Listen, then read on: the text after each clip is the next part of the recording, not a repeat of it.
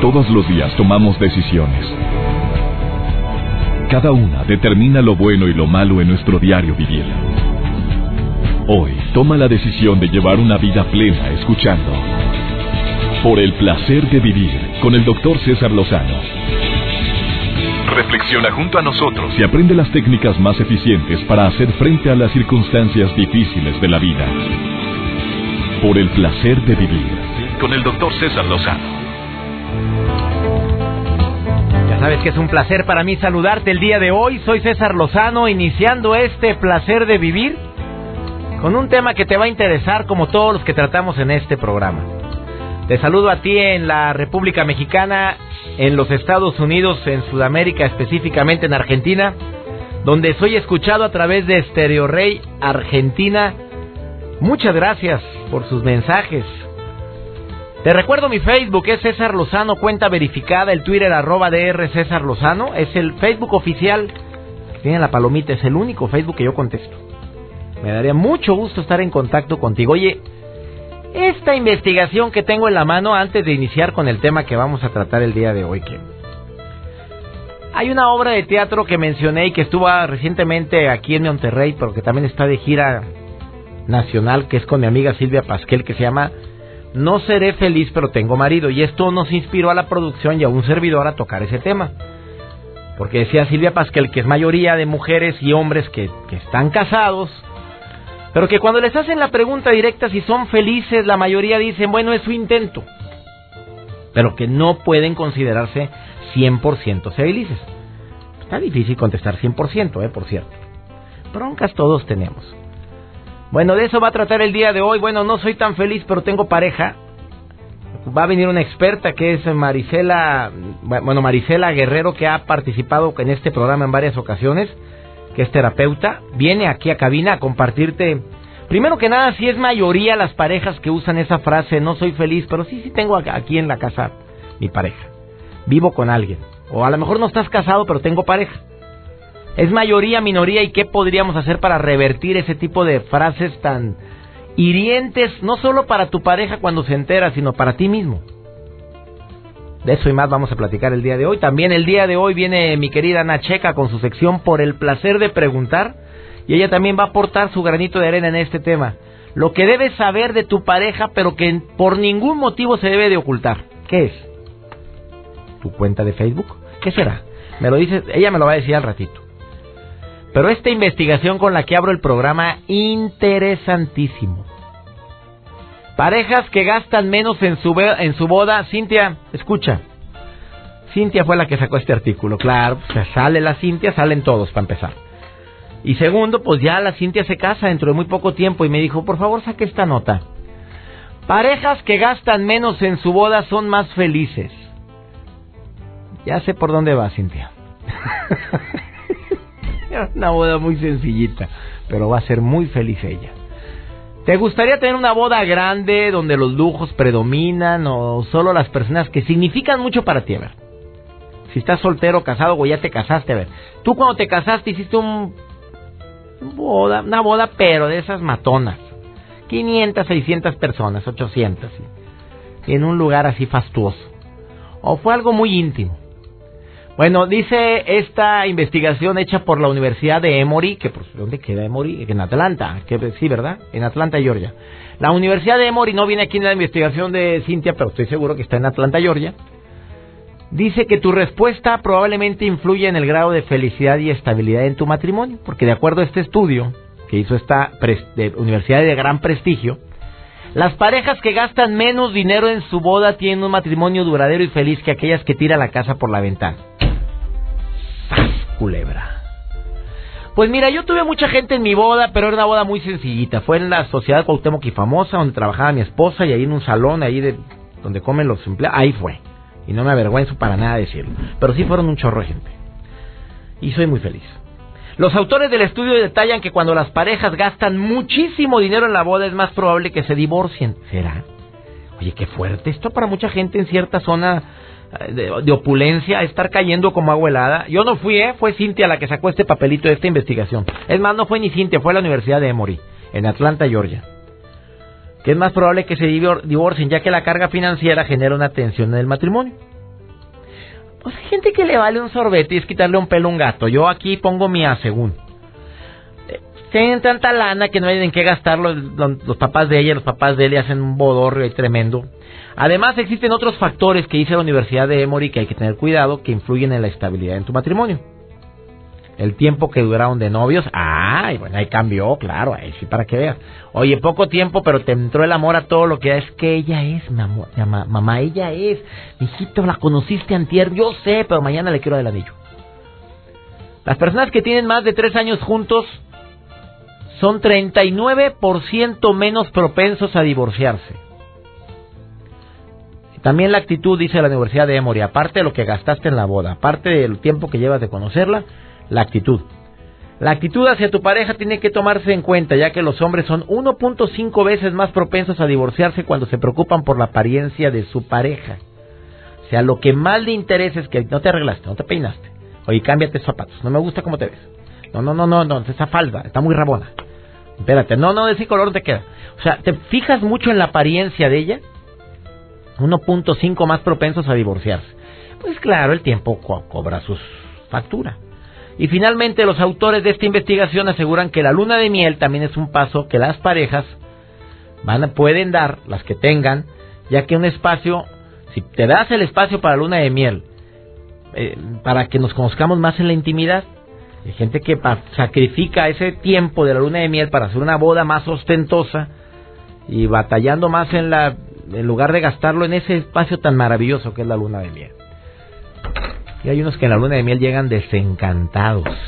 Y desencantadas. No, hombre, si tenemos que hacer ese programa, Cintia. Casos de mujeres que se desencantaron en la luna de miel. Pues ella, muy santa, muy propia, dijo yo, no, hasta que me case voy a estar, voy a dormir con él. Pues nada, durmió con él. Muy, muy, muy buena decisión, por cierto, pero pues no conoció, no probó, qué bueno. Pero roncaba, le apestaban las patas y luego una bola de codo y luego bueno, después hacemos ese, programa, va a estar muy interesante. Muy pronto. Vamos a una breve pausa y después de esta pausa ya llegó Marisela Guerrero Guajardo. Yo siempre le cambio el apellido, le pongo primero Guajardo y luego Guerrero, pero ahora no me falló. Marisela Guerrero Guajardo que nos va a hablar sobre esto. no seré feliz, pero tengo pareja. Mm, ahorita regresamos. Esto es el placer de vivir. Por el placer de vivir con el doctor César Lozano hay un tema muy álgido en relación con la pareja de tantas personas que se ponen en contacto con un servidor y me dicen, pues sí, sí tengo la, mi marido, pero pues como quiera sigo sintiendo cierta, cierta nostalgia de la etapa donde yo era feliz cuando me casé. ¿Cuántas personas no les caerá el 20 ahorita? Con el título del programa no soy feliz, pero tengo pareja y en honor también a esa entrevista que le acabo de hacer a Silvia Pasquel, que trae una obra de teatro a nivel nacional, que se llama No soy feliz, pero tengo marido. La entrevisté, muy entrevista, por cierto, muy divertida con mi amiga Silvia Pasquel, a quien le envío saludos. Y yo dije, bueno, ¿quién me puede platicar más sobre esto? Sobre todo que tenga experiencia y que haya tratado a muchas parejas, sobre todo a mujeres y hombres que, que están casados, pero que cuando te casas pues es mentira a veces eso de que vivieron felices para siempre, como lo hemos visto en los cuentos. No, hombre, para muchos apenas inicia la bronca y se empiezan las, los conflictos. Marisela Guerrero Guajardo, fundadora y directora del programa Sé Feliz, licenciada en psicología, creadora y expositora de conferencias y talleres como Encontrándome para ser feliz, aclara tu vida, pero también tiene experiencia en círculo de novios para jóvenes. Tantas personas que se equivocan de pareja, que se casan con la persona equivocada. Esto es tan común ahorita. Marisela Guerrero, entre tú, la gente que tratas, amigas, conocidas, pacientes, tanto a nivel profesional como amistades y familiares, mayoría o minoría las que dicen, no soy feliz, pero tengo marido, tengo esposa. La mayoría. ¿Es mayoría? Muy buenas tardes, claro que sí. ¿Es mayoría? Sí, porque mientras tú no trabajas tu interior, tú crees que al casarte, tú vas a ser feliz. Pero, oh sorpresa, resulta que cuando tú te casas, realmente ni tú te amabas, ni tú te respetabas, es más, no te conocías. ¿Qué patrones traías? Bájame la música porque esto está poniéndose muy candente. O sea, tú te casaste, ni te conocías, ni te amabas, ni te respetabas. ¿Quién te hace creer que en el matrimonio te vas a amar, querer y respetar? Así es. cierto, porque Y mucha gente feliz. que está frustrada, traumada y se casan emperrados, enojados con ellos y con la vida y con todos es. los que le cobraron bien caro para el banquete. Y Sí. se casan así con muchas carencias, creyendo que al casarte va a cambiar la realidad. Es mayoría. Sí, porque desafortunadamente estamos viviendo una vida sin amor. Y cuando tú no te amas a ti misma, ¿cómo vas a encontrar una persona que te ame? Entonces lo que tú estás encontrando cuando no te amas es el reflejo de la carencia que tú traes. Igual, ahorita hay muchas de pareja sentimental, amigos con derecho, novio, esposa, todo lo que nosotros vemos. Entonces, en la soltería es cuando el ser humano tiene que aprender a quererse Sí. para poder encontrar a alguien que realmente te quiera por lo que tú eres, habiendo trabajado tú tu interior. Es un Oye, hecho. pero ¿y dónde está la falla? que ¿Tú qué recomiendas? Porque tú también trabajas muchos con jóvenes, círculo de novios. jóvenes. ¿Y, ¿Y qué les dices? Que antes de empezar a pensar en pareja, te empieces a pensar en ti. En ¿Cómo- ti. Pero ¿cómo lo haces? ¿Qué Porque se- experiencia se oye traes de muy vida? fácil, Marisela. Se oye muy fácil decir quiérete, valórate. A ver, dile, dime, dímele a la gente que está manejando emperrada en el tráfico, que no, que no avanza ni un metro. A ver, dile, ¿cómo te empiezas a querer? ¿Cómo te empiezas a amar? ¿Cómo le haces? ¿Qué, qué? Empezar de la a teoría ver. a la práctica. Ok, prácticamente. Tú tienes que ir a tu interior y tú traes experiencias de vida. Buenas y Sí, malas. buenas y malas, maltrato físico en casa de mamá, papá, este, abuso verbal, abuso económico, que hay mucho ahorita, abuso ¿Cómo es el abuso económico, amiga? Tú, yo te voy a dar 100 pesos al día y tú sabrás qué haces. Oye, no Y completo. lo hay en cualquier círculo social. No, y te dice no completo. Y no completo, no me interesa. A ver, tú y yo somos pareja. Ok, Tú eres la gallona y yo soy el que se queda en la casa. ok. Porque ya hay muchos casos así, amiga, ¿eh? Sí, de que el hombre claro. es el que se y quede. no mujer me sorprendo, claro que sí. Mi amor, me vas a dar el, ca- el, pa'l gasto. Pues fíjate que nada más traigo tanto y eso es todo. ¿Cuánto traes? Pues van a ser No 150. es ni para el arroz, ¿qué te pasa? Pero no me interesa. ¿tú Oye, mi amor, ¿pero qué quieres? Pero no Y puedo comprarte, pero yo no te puedo comprar. A ver, ¿cómo, ¿cómo le hago? Me falta detergente, me falta esto. y Además se descompuso la lavadora. ¿Qué quieres que haga? ¿Qué hago? Pues no, no sé qué tienes que hacer, pero tú lo tienes que arreglar. Vieja gallona. Esta vieja, esta vieja. no estamos divirtiendo. Muy calzonudo. Ese es el maltrato ¿Es económico. el económico? Ya hasta me sentí. Y eh, te sentiste mal, Y, oye, hombre, me pongo a chillar yo aquí, oye. No. Esta vieja gallona, Oye, oye. me dijiste maltrato económico. Yo tengo que decir el maltrato económico, pero hay el físico, hay Ay, el verbal. Qué triste que en pleno siglo XXI. Se someten la... Y ahorita mismo me llega y me dice, es mi esposo y yo soporto lo que me dé. Qué triste, ¿verdad? Qué Que puede ir al hospital. Y, no, y no pone la denuncia. No, porque encima es el papá de sus hijos. ¿Y luego qué hago yo? Exactamente. No qué trabajo, vivo? ¿De no qué hago vivo? nada, pero su vida está en peligro. Entonces empiezas a trabajar. ¿Te siguen llegando casos así? Si hace unos días me llamó, me llamó la atención una señora, me timbra mi teléfono y me dice, por casualidad, abrí mi cajón y salió su tarjeta. Voy a hablar esta noche con unos amigos que tienen mucho maltrato físico. Yo dije, ¿los golpes? Sí. Fíjese, trabajan muy bien los dos. Ganan muy bien económicamente, pero él ya se creó la idea de que ella tiene otro. Y por eso la está maltratando. Y de burra que se queda, de mensa. A ver, dime, ah, eh, ¿dónde está eso de no soy feliz, pero tengo marido, tengo Porque pareja? socialmente Ujú. ahorita es mucho el ego. Me explico, tú los, tienes pareja y amanece en la mañana en todas las redes, de todo, comunica, ¿verdad? espérate, sí es cierto Sí. eso. Y hasta cambias el estatus. Ah, claro. Entonces, ¿qué pasa cuando la persona no tiene? ¿Se siente menos? ¿Qué les pasa? Digo, Marisela, Ah, en este seamos, digo, se- seamos sinceros, digo, en pleno siglo XXI yo creo que no debe de considerarse una carencia. Pero la exi- existe. Mira, después Porque de esta pausa trabajo. quiero que me... Tú lo trabajas, ¿eh? Claro. Después de esta pausa quiero que me digas algunos tips para las personas que... Yo sé que es bien difícil lo que te voy a pedir, pero ¿cómo poder revertir eso de... Sí, no soy feliz, pero tengo pareja, en hombres y mujeres.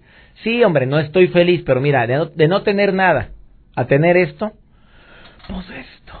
O sea, ¿me dices alguna recomendación para las personas o ya no es revertible? Me lo, me lo reversible, me lo dices Sí. después de esta pausa, Claro platicando sí. con Marisela Guerrero Guajardo por si quieres platicar con ella, consultar con una excelente terapeuta que tiene una voz muy dulce, que no la ha sacado ahorita. de repente me habla. Es que, ¿cómo, cómo, cómo le hablas? ¿Cómo de repente me hablas tan cariñosamente? Sí, pero ahorita era el papel. No, pues es que tienes que estar hablando de gallón ahora. Me dijiste el papel, hay que hacer un papel. Entra a su página. Entra a su página.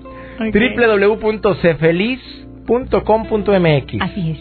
cfeliz.com.mx y ahí puedes contactar a esta experta en terapia que es licencia, la licenciada Marisela Guerrero Guajardo. Ahorita volvemos y te va a dar tips para ti que estás viviendo en este estado de infelicidad y a lo mejor nunca lo has expresado. De decir, pues sí, de no tener nada, pues a tener esto. pues, aquí está esto. ¿Me lo dices después de esta pausa, Marisela? Claro que sí. No te vayas, esto es el placer de vivir. Por el placer de vivir con el doctor César Lozano. Acabas de sintonizar por el placer de vivir. Estoy platicando con Marisela Guerrero Guajardo, que es terapeuta. Si quieres consultar con ella, www.cfeliz.com.mx a nivel nacional e internacional. Asesora gente también en Buenos Aires, asesora gente en los Estados Unidos, aquí en México. Estamos hablando de un tema álgido, candente, doloroso para muchas personas que llevan años de casados y que cuando hacen una especie de introspección, un análisis en su vida, dicen, sí, tengo mi pareja, pero no soy feliz.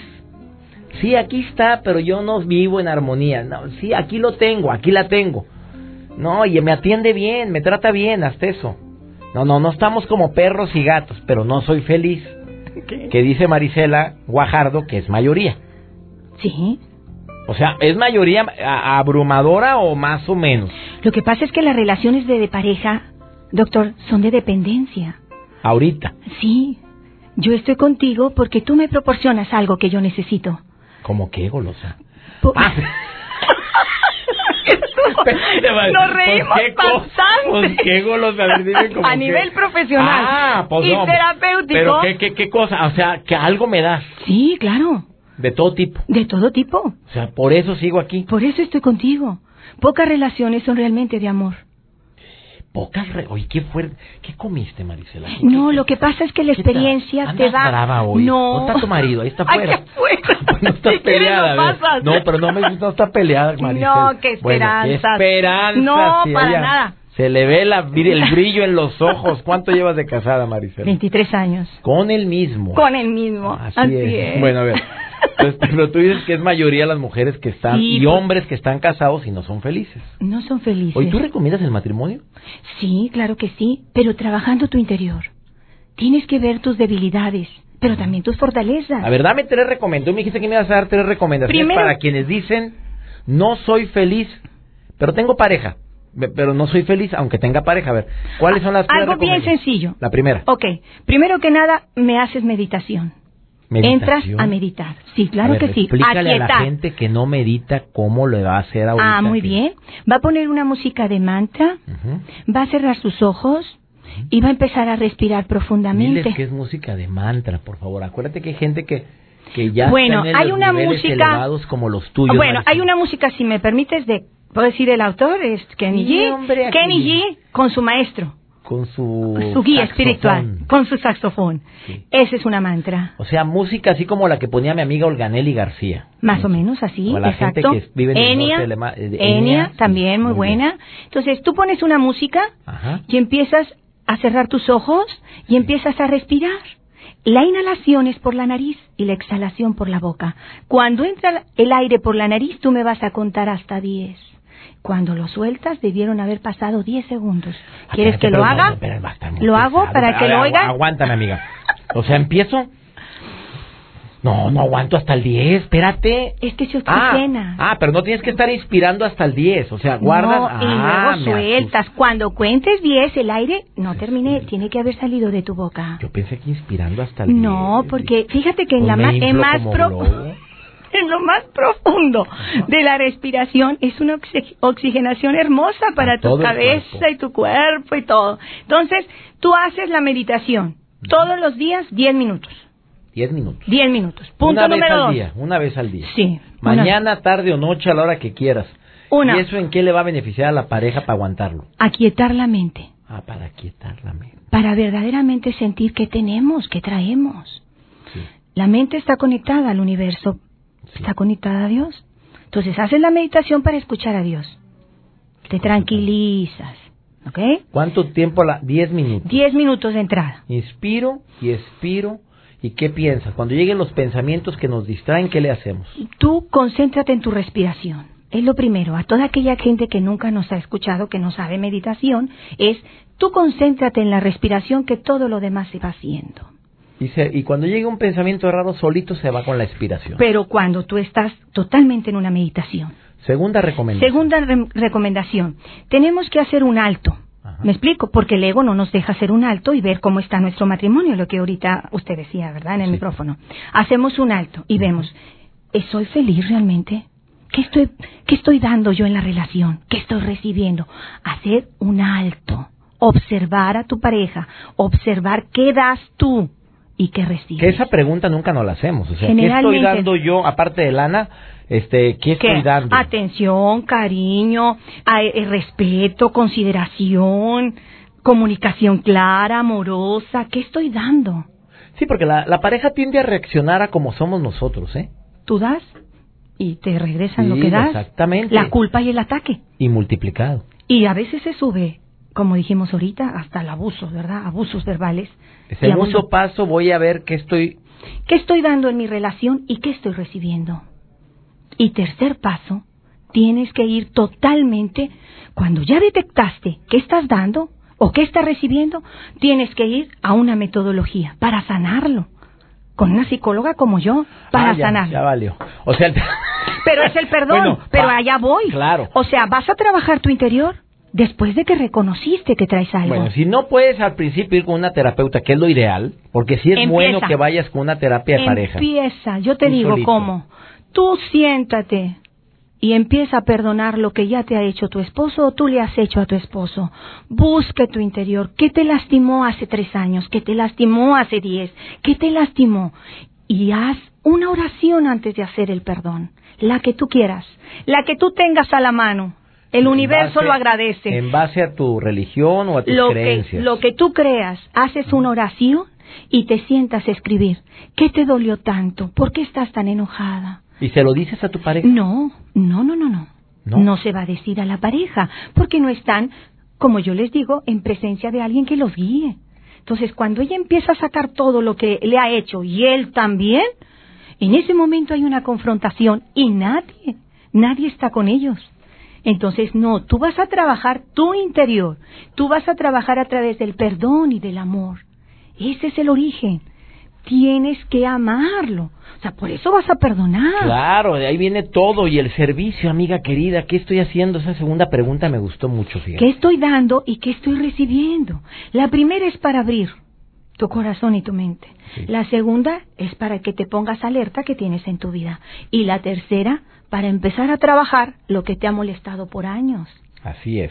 ¿Y qué traes? Gracias, querida Marisela Guajardo, Guerrero Guajardo, y eh, su página, la repito, para las personas que no sintonizaron al programa al inicio, www.cfeliz.com.mx. Marisela Guerrero Guajardo, te agradezco mucho. Es un gusto para mí. Muchísimas gracias a toda la gente. Muchas gracias. Una pausa, te doy otros tips adicionales a los que acertadamente acaba de decir la licenciada Marisela y también viene Ana Checa.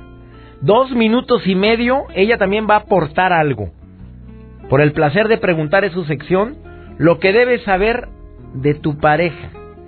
Ella te lo va a decir después de esta pausa. No te vayas, continuamos. Por el placer de vivir con el doctor César Lozano. Me queda claro después de escuchar a Marisela Guerrero y de, de leer lo que la gente coloca en las redes sociales, lo cual me agradezco mucho porque gracias a eso me ayudas a hacer el programa. Digo que aquel que diga que es 100% feliz en su matrimonio, que por favor, que no sea mentiroso. Oye, qué brava, ¿eh? Maricruz. Maricruz Guerrero, que me está escuchando ahorita en, ¿dónde estás? Hidalgo del Parral. Bueno, yo conozco gente y claro que si somos...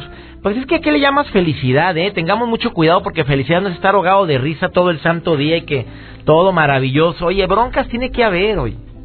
Ahí está la confusión enorme de lo que es ser feliz. Felicidad es un sentimiento tan abstracto, tan efímero, que me queda claro que dura lo que yo quiero que dure, punto. Y tal vez la felicidad para ti no sea lo que es para mí.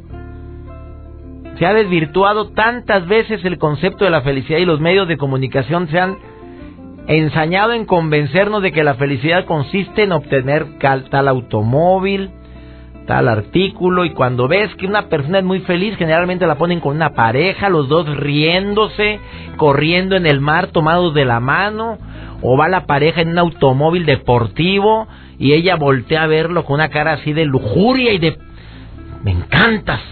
Y él voltea con cara así de león que tiene la presa bien cautiva y nos, nos hacen creer que la felicidad es eso, que es deslumbrarnos por la belleza física, por tener cosas y porque no hay no hay broncas, eso creemos, las caricaturas ni se diga, las películas de Disney ni se diga, nos han dicho que vivieron felices para siempre y que el príncipe y la princesa se casaron y que ella estaba bien fregada y él fue y la rescató, que la cenicienta la trataban como chancla, la trataban re mal, por bruta también, ¿verdad? Por mensa, haberse salido de esa casa desde hace mucho tiempo, esas hermanas apestosas. Bueno, pero nos ven en la idea que, que seremos felices cuando bajemos de peso. Ah, pero sin dejar de comer lo que nos gusta, ¿eh? Esa es una idea de la felicidad que últimamente he visto mucho en los medios de comunicación. Coma lo que quiera, pero use usted esta faja. No, hombre, bajas cuatro tallas. Los ojos saltones. Bueno, eh, nos han dicho que con tal aparato te vas a poner con un cuerpazo y te ponen a la modelo o al modelo ahí que ni mira, ni volviendo a nacer tendrías ese cuerpo, ni, ni cambiándote todos los el ADN. No son pelados y son viejas que todo el santo día están metidas al gimnasio y cuidan y se arreglaron, se pusieron, se quitaron con una alimentación rígida, pero te dicen que fue con el aparato ese. Y tú te la crees. Pídeme dos. Tráeme ese aparato. Yo con eso bajo de peso me voy a poner igual que ella. Y así la hace la señora y lo pide. O los que grasa también tú sabes que la mejor manera de tener un cuerpo mejor es disminuir la cantidad de alimentos que estoy consumiendo, elegir alimentos saludables y hacer ejercicio. Punto. Ya, me quedó claro. Y a producto de gallina, pero bajas porque bajas. No cabe duda que muchas veces también creemos que la felicidad es cero problemas, que ese es el peor espejismo que hay.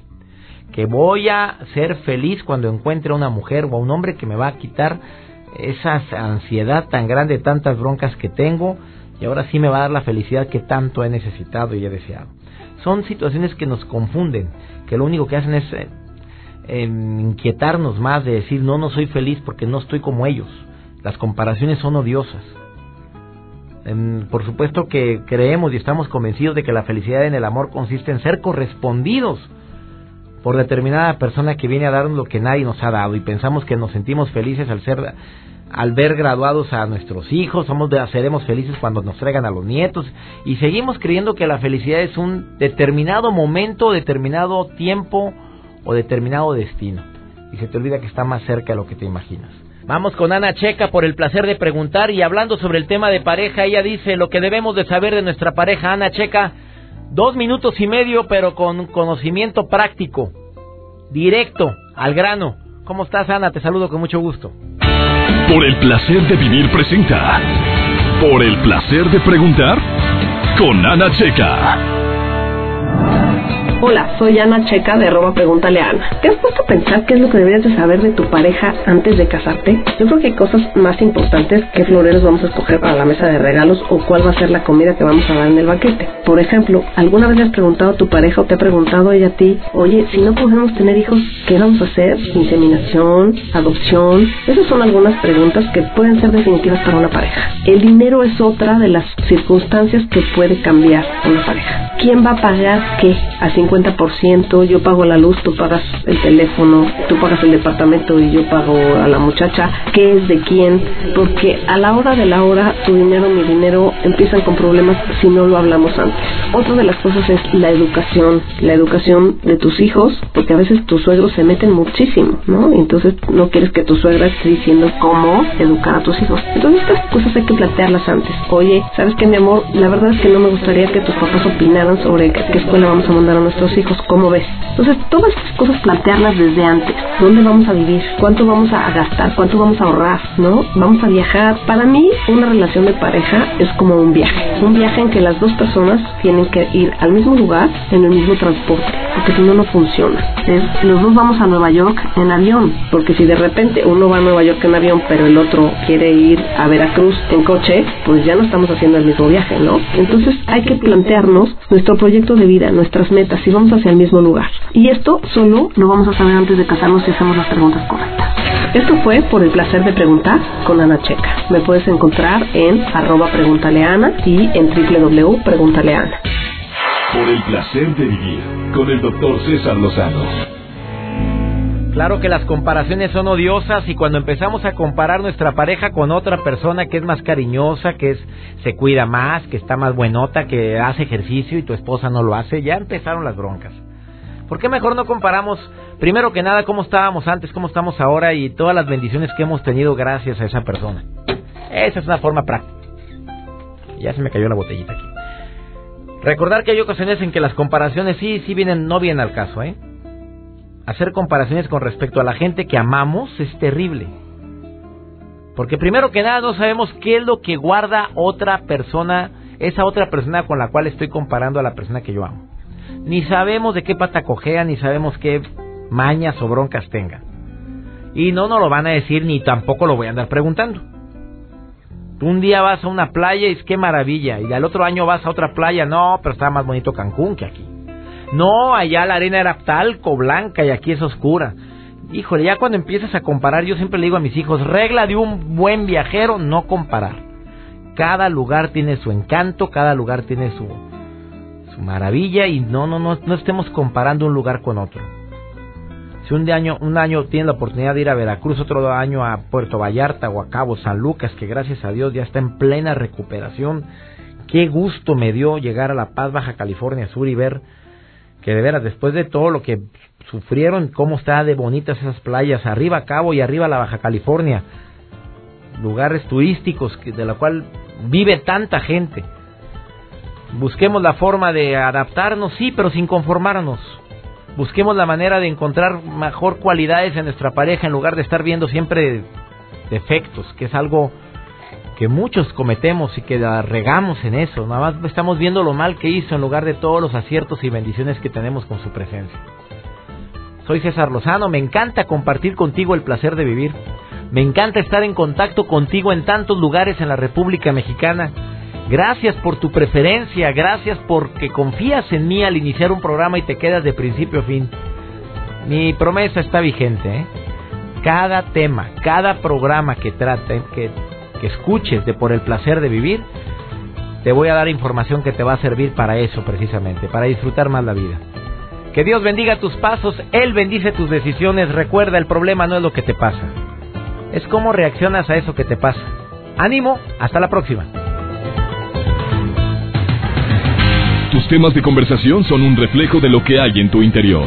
Y hoy te has llenado de pensamientos positivos al sintonizar por el placer de vivir con el doctor César Lozano. Escúchanos mañana con nuevas técnicas y alternativas para disfrutar de Por el placer de vivir con el doctor César Lozano. Con el doctor César Lozano.